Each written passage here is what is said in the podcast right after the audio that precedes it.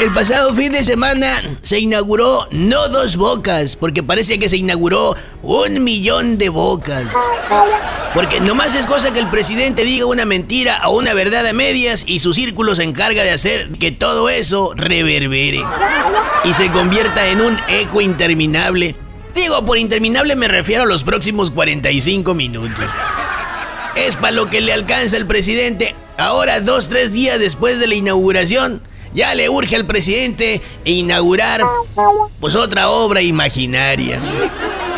¿Y a qué me refiero? Cuanto más cosas que diga el presidente, los cocodrilos vuelan. Sí, sí, sí, vuelan, vuelan los cocodrilos. ¿Sabías tú que los cocodrilos... Uy, hasta la luna los he visto llegar yo a los cocodrilos. A eso me refiero. Pero pues, según ellos, los bots siempre están en la oposición.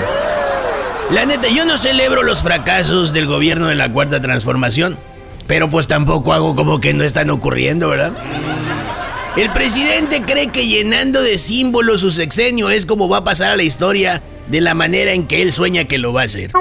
Y bueno, pues se inauguró otra obra, que si por algún motivo no llega a operar, pues cuando menos será otro más de los museos de las buenas intenciones y de los sueños guajiros u otro monumento de la terquedad de un impreparado para liderar a un país como México.